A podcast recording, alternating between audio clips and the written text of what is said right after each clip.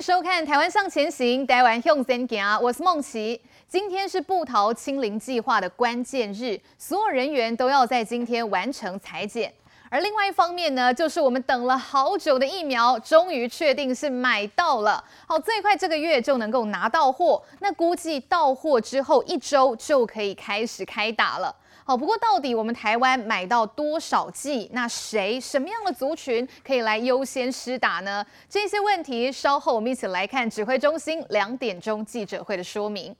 好，另外昨天让大家非常振奋的消息哦，就是台湾到盖亚纳设立了台湾办事处。不过这个消息公布之后不到二十四个小时，因为中国打压的关系，所以现在整个计划被迫喊卡了。好，对于中国这样子霸凌我们台湾，外交部是表示强烈的谴责，但是国民党呢，就像是捡到枪炮轰蔡政府，对外交根本不在行，是弄巧成拙。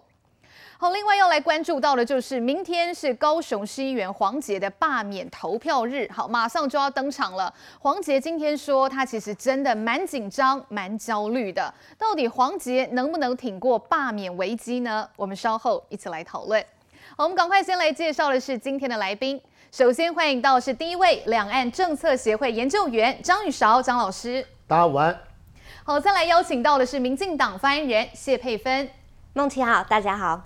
好，再来欢迎到左手边是民进党立法委员黄秀芳。孟琪好，各位观众大家好。好，再来介绍的是民进党台中市党部副执行长杨宗理。孟琪好，大家好。好，稍后还会有国民党青年部的副主任詹维元也会加入节目讨论现场。我们要赶快先来看的就是指挥中心宣布，台湾确定在 COVAX 首批疫苗的配送名单当中哦。这款 AZ 疫苗最快有机会这个月，也就是二月份就会运过来台湾了哦。不过问题是我们到底分配到多少剂呢？赶快来看一下完整报道。AZ 疫苗终于买到了，指挥中心证实，COVAX 最新公布的第一波疫苗分配国家名单里就包含台湾，其中有分配到 Non-UN Member State 的有一百三十万剂的 AZ 的疫苗，那这个其实就包括我国跟其他非联合联合国会会员的获配的一个数量。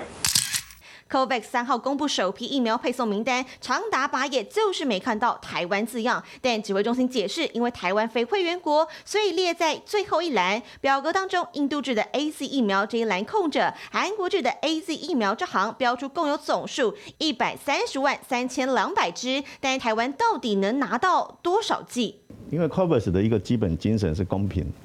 平等，哦，所以他才要来做这件事情嘛。不管怎么样。我们都不会拿到特别多，而且我们也理论上也不不会拿到特别多。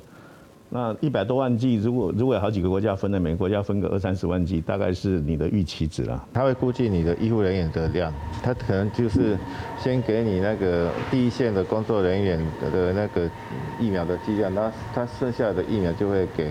那些低收入的国家哈。通常我们是。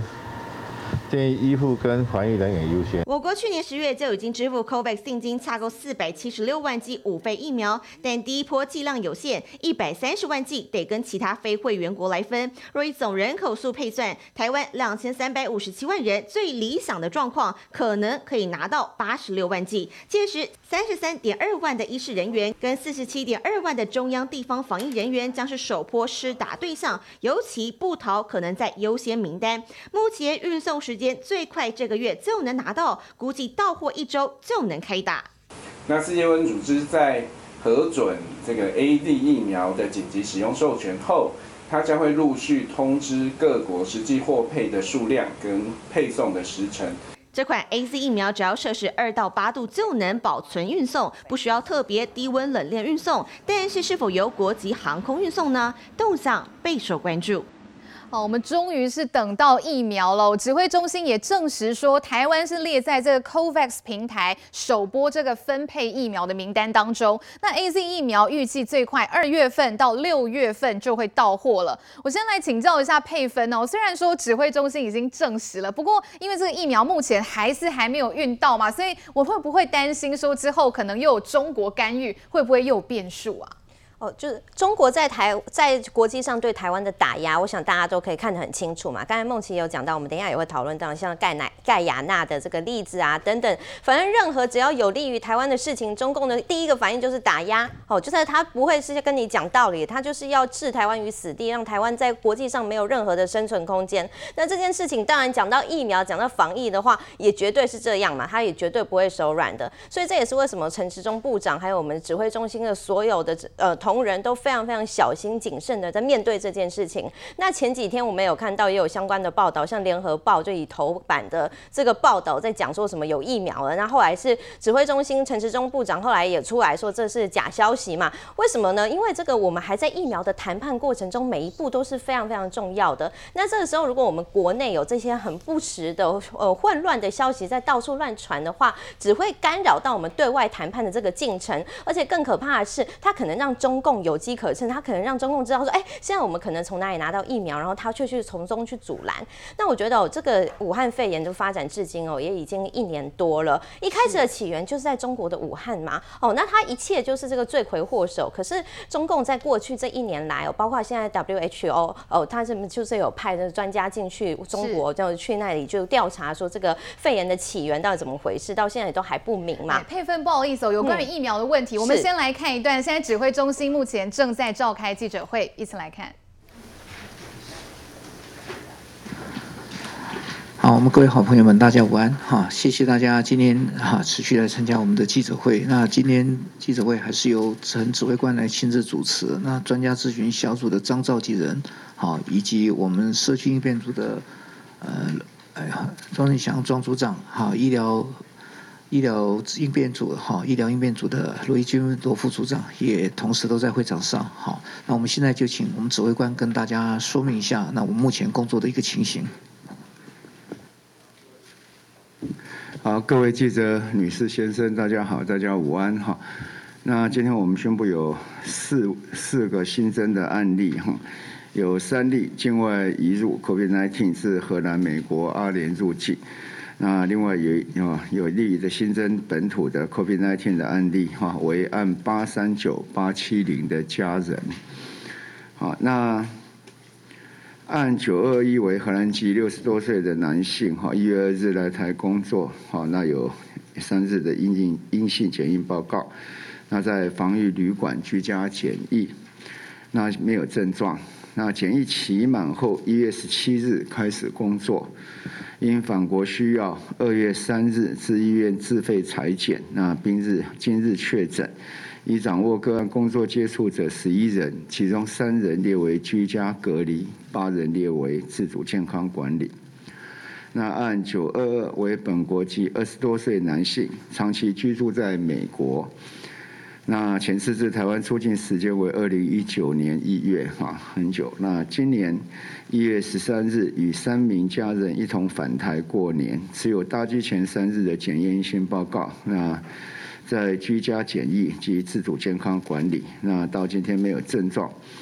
那个案自主健康管理期满后，与台湾亲友团聚，故与三名同行的家人，哈，返国家人一同至医院自费裁检。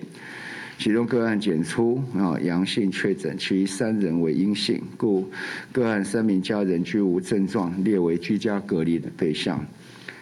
那案九二三为阿富汗籍四十多岁的男性，那长期居住阿拉伯大公国，住在杜拜，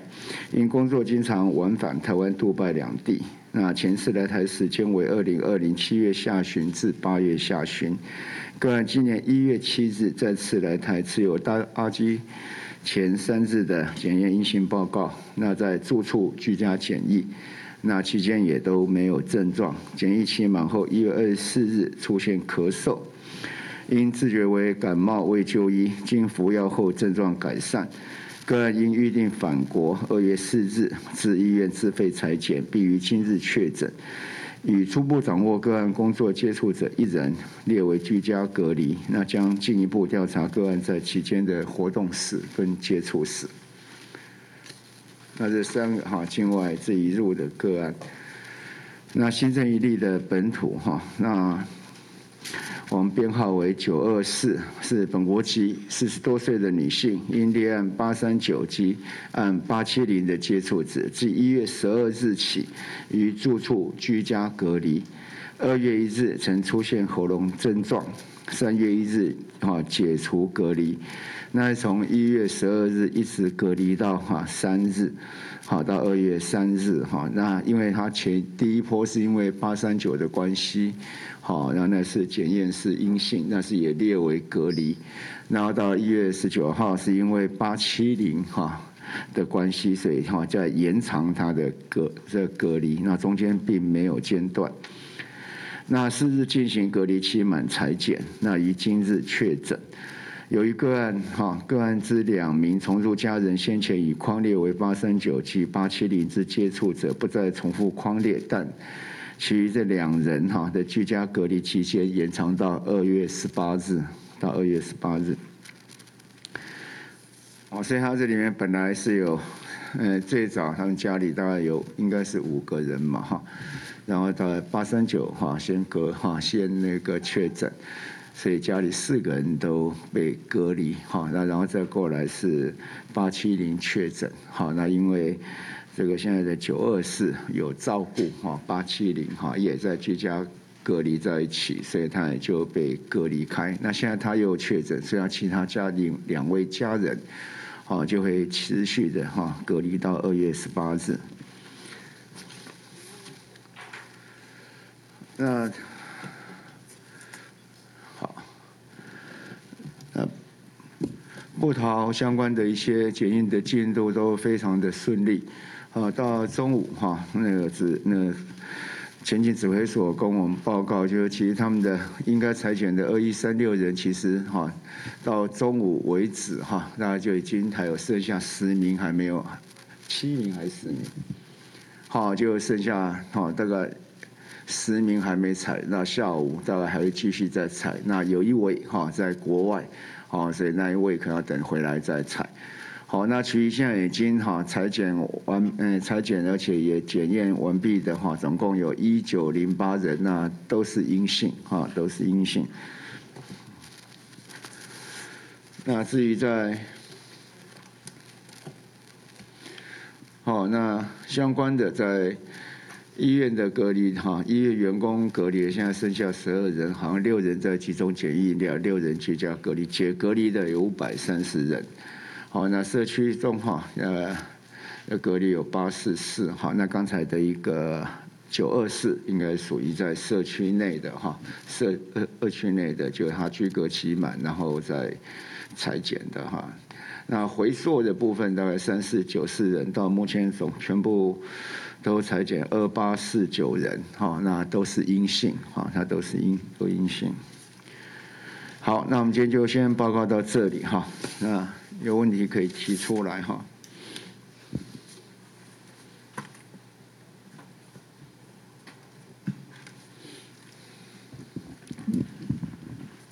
好，请。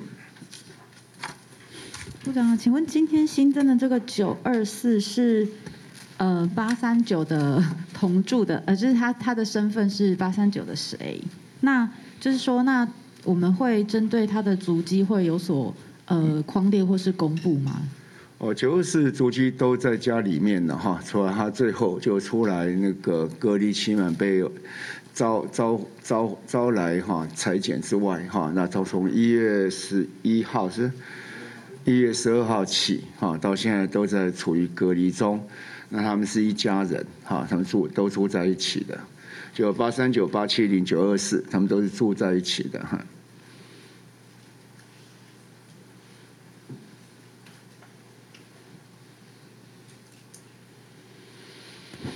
来，请啊，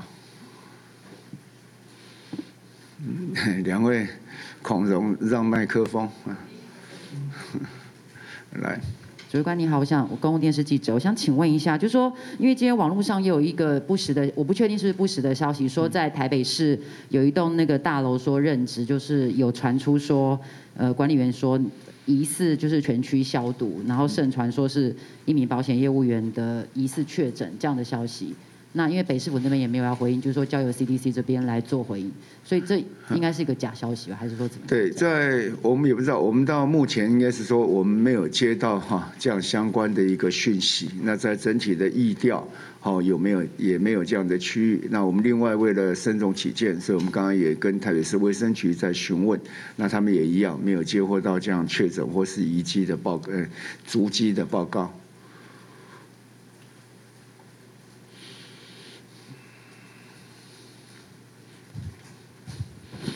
好，来，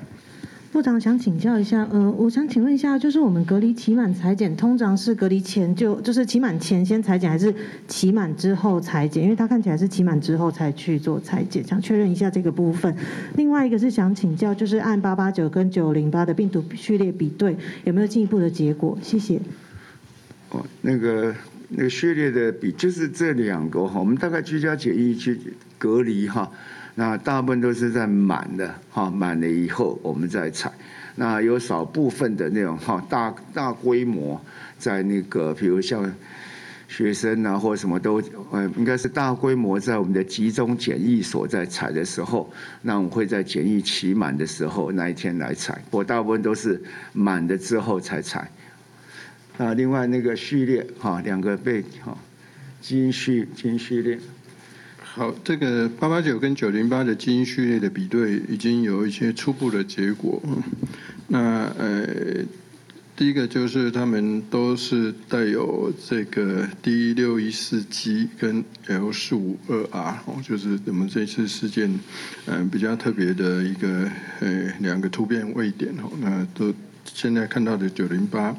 跟八八九在这个部分是一样的哈，那它的棘蛋白周边的呃序列看起来也都是一样的哈，那呃整整体的完整的基因序列那还在进行当中哈，那不过从棘蛋白的大部分的片段我们已经看到大概是一样的呃同同一个病毒株了。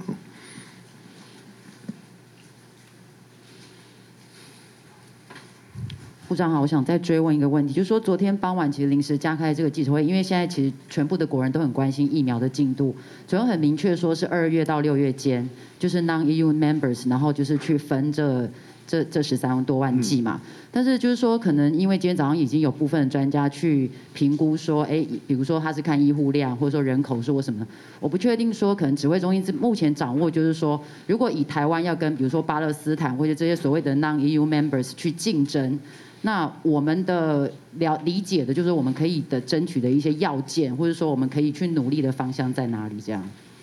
嗯，现在大概没有这个竞争的问题，大概就是分配的问题。好，大家根据大家所采购的量，照比例，好，大家照比比例做这样的一个分配。那至于确定的数量，哈，因为我们也现在其他的地方到底购买的量是怎么样，我们也不清楚，所以就是要看它的分配。那只要它分配下来，好，那我们就会尽速的来进行相关的作业。那未来当然大家关心的问题都对，好，那现在有这样的讯息，哈，第一个我们当然就是还是要看这个数量，那马上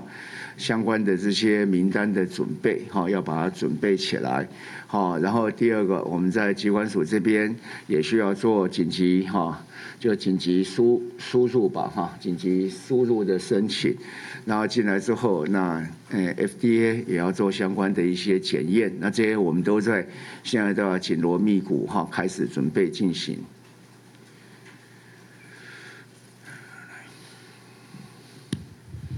这边想要请问一下部长，因为昨天有提到说，呃，我们可能未来要达到六成的民众接种的普及率，然后再配合像是入境呃普筛的这个部分，然后才可以开放，就是大家出国。那今天早上有专家提到说，如果要达到六成这样的普及率的话，可能那个疫苗的效力至少要九成以上。这个问题想要问一下部长，谢谢。嗯，这大概就是好一个，当然就是一个。就诶，应该是说疫苗的本身的保护力嘛，好，然后再乘以我们的接种率，哈，那再等于会是我们的一个基本的一个涵盖率，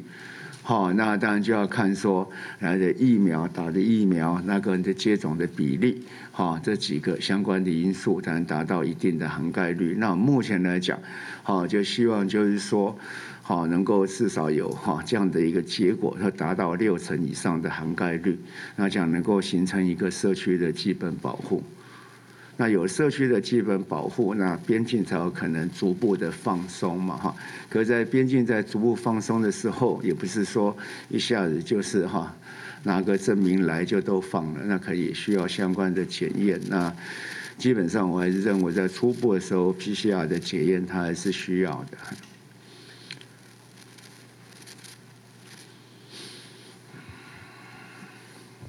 部长想问一下，因为我们一开始的时候，部长好像有说我们是付比较多的钱去签这个 COVAX，说我们有选择权。那为什么我们一开始的时候没有选择辉瑞？还是说其实辉瑞疫苗会是我们下一波进来的疫苗？那另外一个问题就是，呃，我们目前还不确定会分配到多少剂嘛？但是呃，因为这个疫苗现在好像有说，就是六十五岁以上的，好像不太建议去打。那我们想问说，呃，如果他进到台湾的话，那我们会给六十五岁以上的人打吗？那部长您自己会不会打？谢谢。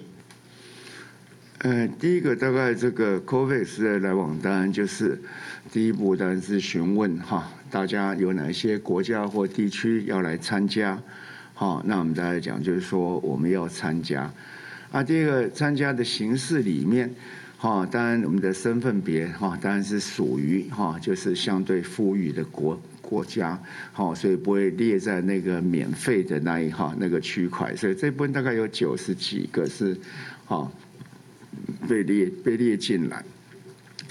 那然后那时候大家都一直在担心，说是不是有什么一百五十六名啊哈参加的时序没有哈？那个时候就跟大家澄清哈，那是一个总名单，啊，所以没有分所谓的先后，只是有一个截止的日期。好，然后他第一个再来问的就是说，那是不是哈什么疫苗都可以啊？就是说他们来分。好，只要他们来分啊，我们就都无条件要接受。我们那时候给他的回答，好，就是说我们要选择，好，我们要选择。好，那所以在选择的哈，这个费用就比较高哈，那也要投入一些相关的金额。然后这个就就是他们就就等于接下来就是 Covid 上面的努力嘛哈。然后在最近的时候，不应该不是最近，在上两次的时候，他们有来问。哦，就是说这 RNA 的疫苗，哈，RNA 的疫苗，因为它相关有一些保存、运送的问题，所以他问所有的哈国家，就是说，那你们到底哈有有一些是不是 RNA 的疫苗，你们就不要，或者你们要，好，那我们就选择说，那 RNA 疫苗哈，我们有能有能力来哈来运送什么，所以我们要，好，大概到然后在。最近的时候，然后就开始又提出来说啊，已经被放在名单的哈有几哈有几款，啊，那大家要怎么选择？好，那这次第一批要试出的是 A G，好，那 A G 我们要不要？我们说要，哈，那 BioTech 好也有在哈在这一次里面被选，那我们也说要，好，那在第一次现在他第一批试出的是 AG。好，今天听到指挥中心宣布，台湾今天是新增四例武汉肺炎的这个个案，那其中三例是属于境外移入，那另外一例呢，就是大家比较担心的本土个案了。好，我后面这一张这个个案关联图，我编号九二四被打上红色的这个圈圈，好，就是今天新增的本土个案，它跟这个案八三九，也就是六 A 的护理人员，还有案八七零，他们是同一家人。好，所以这个看起来又是一个家庭的群聚案。不过想请教一下这个张老师的时候，因为其实阿中部长有说，二月四号、二月五号其实就是部桃这个群聚的一个关键分水岭啦。那在这个关键期之后，那现在又冒出了一个本土个案，这个部分怎么看呢？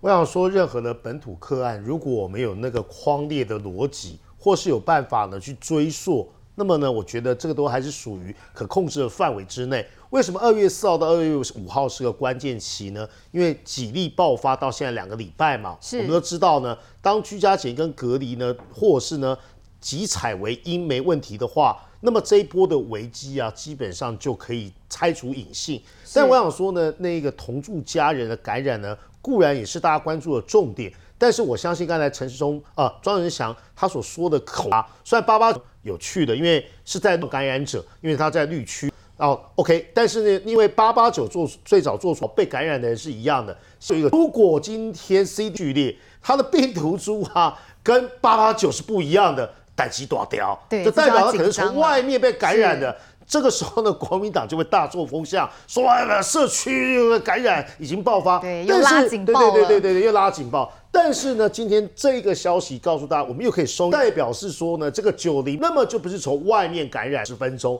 他陪他妈妈去到医院嘛，让他看诊嘛，然后呢，这个有接触到，所以说呢，这个隐性又可以解除。所以这记者会有三个重点，那第三个重点是刚才有接佩芬所说的了。我相信那个疫苗政治学带风向在这里可以戛然而止了吧？就是搞了半天呢，蓝营人士啊，基本上啊，某家媒直球对决联合报啊，那开始讲一大堆，就是说原来国民党心目中的替，我们要讲中国疫苗要铺陈很多啊，就好像这个我们都拿不到。联合报的那个呢头条最主要的效果是剥夺感，连医疗人员这十万剂啊，只是时辰何时呢公布嘛？指挥中心之所以要昨天晚上公布，我觉得有两个原因。第一个原因是呢安大家的心，第二个部分呢谣言呢不攻自破了，那些狂带风向的说了，所以从今天开始好吗？我相信呢，自己就是阿斯特的阿斯特的五到八个非联合国的成员共同来 share。那因为呢，我们的疫情相对稳定，再加上呢，呃，人口感染的比例啊，所以说呢，也许分配到的刚好可以让我们一线的医疗人员跟防疫人员要给高风险。对对对对，我相信呢，这我们的观众这一年多以来都被教育了。哪些人最需要什么东西，对不对？医疗人员啦，啊，这个检疫人员呢？哎，那去做居家检疫的里长通知去送防物较高啊。那接下来还是建立的非常清楚，我们只是拾人牙慧，告诉大家现在的状况而已。但我还重申呐，那个疫苗外交是中个部分，我打算把他跟那个盖亚纳的事情呢一起来带跟大家分享，因为老共有他的布局啦。但我说呢，要带中国疫苗的人。现在呢，基本上可以不用了。就是说，最后我要补充的地方是呢，如果疫苗的这个普及率越，全球航空业有三分之一到四分之一停摆中的啊。然后呢，这些因素啊，都都都结合载体的这个冷链的技术条件都具备，再加上好像本土的疫苗二三期都做后发制人的优势的时候，我不是说我 OK，其他国家先打，我们也有迫切需要的东西嘛，会恐慌，大家会抢嘛。但是我们都知道，像以色列、英国这些国家用三倍、四倍价格以去去抢购嘛。但是当我们持盈保泰，美国美国啦，感染人数比人口还多，死各国死亡人数这些都破百万的，是不？感染人数破百万，美国已经死了四十多万人，这些国家的迫切需要性可能比我们来得高，因为我们又没有大规模的感染，而且疫情是可控之中的话。如果有这个疫苗的话，我们优先让这些辛苦功高的一线人员呢先施打，我 OK。那这个指挥中心也证实哦，这个最快呢这个月疫苗就会到货了。那另外，其实刚才听完这个宇韶老师的解说，今天新增了本土的病例，可能又让大家这个心揪了一下。不过因为他是这个原本的确诊病患的家人，所以都还在指挥中。后呢，我们稍微喘口气，收音的分享说，就是到这个盖亚纳来设了台湾办公室，结果没有想。想到呢，中国又跑来乱了，所以原本我们谈好的计划，硬生生喊卡了。稍后回来一起来讨论。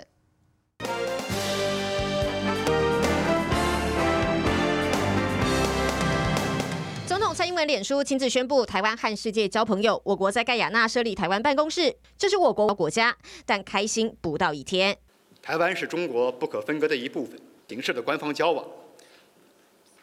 我们正告民进党当局。图谋在国际上搞分裂活动的行径，都是绝不会得逞的。中国外交部撂狠话，果然不久，盖亚纳外交一个中国政策与中华人民共和国的外交关系保持。早在一月中，台湾刚在盖亚纳设立办公室，中国驻盖亚纳大使崔建春就赴盖亚纳总统官邸，向盖国总统阿里辞行。近日甚至还传出以疫苗要挟盖亚纳。盖亚那外长陶德的脸书发布与中国大使馆临时代办陈锡光会面的照片，传出陈锡光为八十万人口的盖亚那已经有四千人确诊。声明发出后，陶德证实提供给盖亚那的两万剂中国制疫苗已获批准，向中国政府表达感谢。对中国政府在我方表达最强邪恶的本质，并且让远。总统府也发抗议与谴责这种蛮横行为，让中国领导人日前的反对恃强凌弱说法形同国际笑话。任何退缩，台湾不会孤单，也不会被孤立，更会坚定决心继续走向世界。而事实上，台盖两国的互动，美国扮演重要角色。去年八月，当时的美国国务卿蓬佩奥访问盖亚那，还发表声明表达地，也要表达肯定。只是没想到，中国加强打压力道，让这桩好事功败垂成。看到中国再次出奥步啦，居然拿疫苗威胁盖亚那。我先来请教这个秀芳委员哦，盖亚那谈好了，我们这个逃密到家，一直到昨天才公开来宣布，这个努力了好久好久得到了这个成绩哦。外交部昨天说已经跟盖亚那谈好了，达成共识，我们要设立台湾办公室。结果不到二十四小时，中共马上就出奥包，说纠正错误，还拿疫苗来当做筹码来当威胁，所以逼得盖亚那最后呢宣布说，哎，跟我们的这个协议通通喊卡了。怎么看中国？那也叫你不巴等啊，委员。呃，其实我们看到中国哈，真的呃时时在打压台湾哈。那呃我们要先呃这个感谢我们的这个第一线的外交人员的努力哈，真的。呃，要跟任何一个国家有一些这个关联，有一些关系哈，真的第一线的外交人员真的是要花费很大的心力，才可以呃有这样子一开始有台湾办公室。那当然就是说，呃，虽然在呃一月中的时候，我们已经跟他们有一些初步的一个协定，那呃，当然外交就是要保密嘛，哈，保密到最后就就是呃我们确定之后才公布。那当然，中国是实时在打压了哈。我们看到，呃，昨天公布之后，今天就宣布宣布终止了哈。是。那这个也是呃背后中国在打压，甚至我觉得更可恶的是，他竟然拿疫苗来当筹码，就是全世界大家在为了这个呃武汉肺炎，呃这个全世界的人都在呃这个呃这个防疫，或者是呃这个有的在呃这个研发疫苗。那中国他既然拿疫苗。来威胁这个呃盖亚那这个国家，然后跟我们断绝这样的一个关系哈，所以我觉得这个呃中国真的是非常的可恶，而且我们真的是要严厉的谴责。当然就是说，我们对中国的这些行径，大家应该都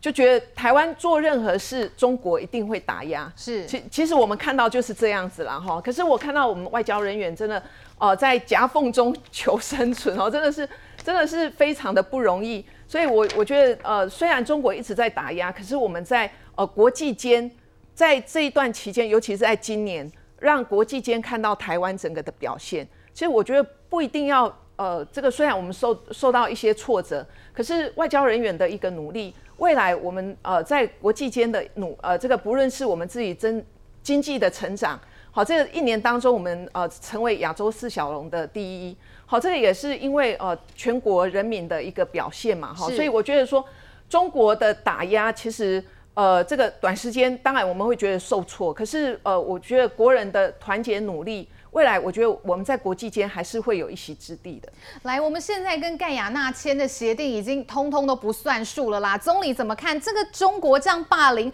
今天外交部就出来说啦，中国政府这样做只是凸显他们的邪恶本质啦，这会让两岸人民的距离其实就是越来越远嘛。怎么看中国这样这么阿爸？其实中国就是现中国越打压哈，那我相信台湾就会越团结。为什么？因为你可以知道说就是。在台湾，大多数的人民就离中国越来越远了。是，尤其是面对这个我们台湾在国际外交环境上，中国无情的这个压迫打压的情况之下，那很多尤其年轻人世代，当然就离中国越来越远嘛。所以中国会得到永远都是反效果。那不过我们要从这次这个盖亚纳的事情来看，就是说，其实盖亚纳这件事情在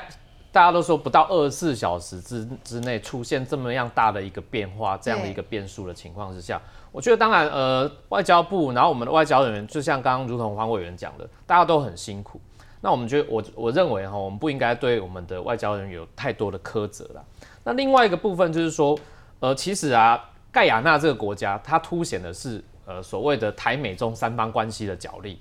的一个一个一个很重要的一个战场。然后，为什么？因为其实盖亚那大家知道说八十几万的国家，比比一个台中市还，台中市都有两百八十万的人口，盖亚那才八十八十万的人口，人口不多，小国，大家会觉得小国到底它有什么样的重要的意义？但是它很重要的一个战略价值就是它有这个原油嘛，哈，这出产石油，那等于说它有一个重要的战略意义。那另外一个加勒比海地区，你看到说这样的一个国家，哦，它其实是它，呃，这样讲可能不见得太好听，但某种程度上是美国跟他隔壁一个国家委内瑞拉之间这个很像是小国的一个棋子啊，哈，就是就是扮演一个棋子在在这个加勒比海地区的一个交涉的对象。那其实中国哈。呃，盖亚那哈，其实跟中国早早也有签订所谓的这个成为“一带一路”的一个对象，所以中国也在那边出力很很很深呐哈。那在中国跟美国的出力很深的情况之下，那盖亚纳的战略价值就凸显出来。所以其实虽然说呃这个台湾办公室这件事情哦，虽然好像是没有 没有办法，就是功败没有没有办法成成立，但是其实我要讲的是。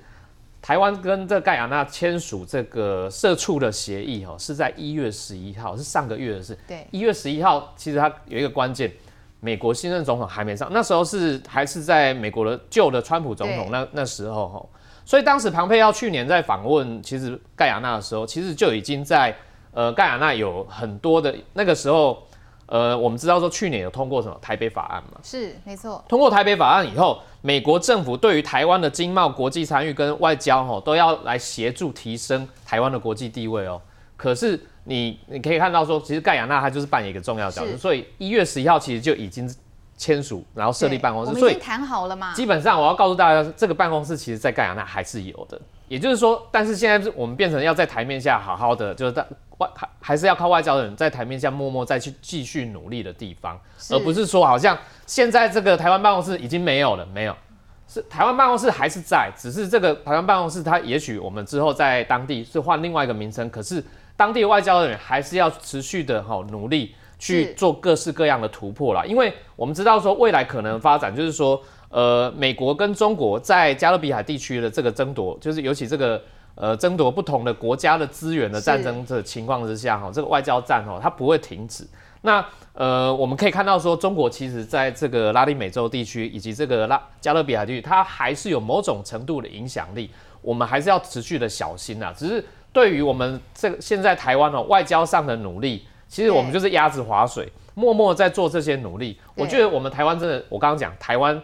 面对中国打越打压，我们就越越团结，越要团结，是不是显示出一个是我们现在反而要提防是国内，比如说中国国民党或者有其他的不同的政党的阵营，对于这个外交政策上面，我们是不是应该要更一致对外？没有错，其实刚才就像总理说的，不需要去苛责这个前线的外交人员，因为这整件事情很明显就是中国在从中作梗啊。不过现在国民党好像就捡到枪了，说看到今天这样的情况，就是蔡政府啊对外交不在行，好说民进党啊不负责，一厢情愿，搞到最后这样子弄巧成拙了。来，我们先休息一下，等一下回来来请教一下佩芬。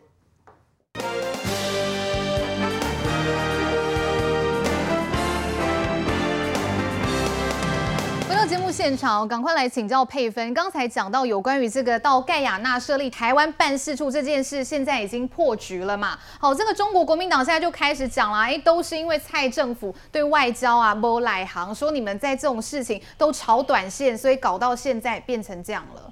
中国国民党哦，就是抓紧任何一个可以当中共的啦啦队的时候。那其实昨天这个盖亚那，我们在在那里设办事处的时候，其实大家都很振奋。我们大家振奋是我们是外人，我们看到的是他宣布这样的一个进程。但其实哦，我们振奋的背后是多少的外交人员，第一线的外交人员，非常非常辛苦的跟盖亚那那里去斡旋。大家知道，我们跟这个盖亚那这个国家并没有邦交的关系。那我们的外交人员在国际上就是很难去。处理很多的外交涉事的的进展，就是因为中共的打压。那在一个没有邦交关系的国家，我们好不容易可以谈到说有设办事处哦，设一个代表办公室，那是一个多么了不起的事情。那真的就是第一线，我们那些叫不出名、怎么不知道他们是谁的那些外交人员的努力哦。那当然，今天很遗憾啊，就是盖亚那他就是因为中共的打压嘛，甚至我们刚才有看到有报道说，中共看到的那个他们看到这个消息出来之后，直接派他们的外交人员到盖亚那的外交部长的办公室，直接盯着人家写这个声明，看到人家发出去之后，才满意的离开。哦，就这就是亲亲门踏户嘛，这不叫亲门踏户，什么叫做亲门踏户？完全不把人家外交部长真的当做一回事，完全不尊重人家的，对，完完全全就是把盖亚娜当做人家的小弟嘛。那这样子一个非常非常霸道、非常非常战狼的一个作为，就凸显了中共这个政权它的恶质的本质嘛。那在这样子一个非常非常恶劣的一个霸霸道的邻居在我们旁边的时候，我们国内。很可惜，竟然还有这样子的一个在野党，然后帮忙说，哎，对对对对对，就是你们台湾政府做的不好啊，哦，就是我们外交部怎么样怎么样啊，这不只是在扯，我们现在不是在说是不是蓝绿之争，说什么民进党政府的后腿什么，这是在扯我们外交人员的后腿，我觉得这是非常非常要不得的。哦，那我们回过头来说，这个大家是不是当然大家心心情上都有点沮丧啦？因为毕竟原本觉得说好不容易就是有这样一个突破了，昨天还很开心的。对啊，对啊，就觉得说啊，就是怎么怎么好像又往后退一步。尤其 Ghana 这里这个国家哦，它是那个 Caribbean Community，就是加勒比海共同体，它的一个它是一个十五个国家组成的一个国际的这样子组织联盟。哦，那它这 Ghana 的首都也刚好是这个 CARICOM 哦，它简称 CARICOM 的一个首都。因为我以前在图瓦卢驻联合国代表团工作，它是小岛国。那 CARICOM 这里的很多国家也都小岛国，所以我们以前蛮多的来往。哦，那其实 CARICOM 这些国家，十五个国家都是蛮团结的。所以说大家知道可以看得出来说，盖亚那这个地方，除了说它有产原油，除了说它是美国的，那我们传统上认为说中南美洲也是美国的后花园以外呢，哦，还有一个很重要的就是它是加勒比海这里的等于一个政治的中心的位置。哦，所以我们原本大家都很振奋，那今天看到这个消息，当然是觉得有一点沮丧。哦。可是大家也不要说，实际就是太沮丧哦，因为我跟大家讲，这个其实是我们往前进三步，但是后退一步。哦，因为就是我们还是有前进的。首先，我们就是看昨天这个声明，我们台湾一发声明之后，美国马上跟进，美国的驻盖亚纳的他们的大使馆，我们的 AIT，哦，然后美国的管理这件事情的助理国务卿，全部都发声明，看得出来台美在这件事情上是站在同一个阵线，是有共识的。这这就是一个很大的进步。那尤其刚才我们有讲到一月十一号签的台台湾跟盖亚那签的这个协议，一月十一号还是川普政府，一月二十号之后才是拜登政府。所以看出来，拜登政府是延续这样一个协议的，他并没有说哦，就是你要，就是呃，拜登政府是支持台湾的哦。因为从昨天的这些声明，其实就可以看得出来，这首先是看得出来说，台湾跟美国在外交这条路上是同舟共济的，一起站在同一条船上的。好，那第二个，当然第二个的很大的一个突破是，台湾跟盖亚那终于有了一些接触了。虽然说这是一个暂时性的受挫，然后那个呃办公室暂时没有办法设立，可是我们这样一旦建立起联系的管道，哦，一旦这样子有了接触的机会之后，这条路是可以继续走下去了。所以我在这里啊，首先当然也是要感谢我们第一线的外交人，所有的外交人员，那也要呼吁国民党不要再扯我们外交人员的后腿了，我们共同的团结努力，让台湾在国际上可以争取更多的国际空间。刚才佩芬讲到了一个重点哦，就是其实昨天我们的外交部一宣布这个。的讯息之后呢，美国包括了 AIT 啦，还有这个美国驻盖亚纳的大使馆，通通都有发表声明哦。我们先来看美国在台协会 AIT 说，所有国家都应该自由的跟台湾寻求更紧密的关系跟合作，所以表示美方对我们台湾在盖亚纳设台湾办公室是表示肯定，是乐见的。所以今天中国这样做，等于也是给这个新上任的拜登政府难堪吗？时间的关系，我们休息一下，等一下再请宇韶老师来帮我们补充。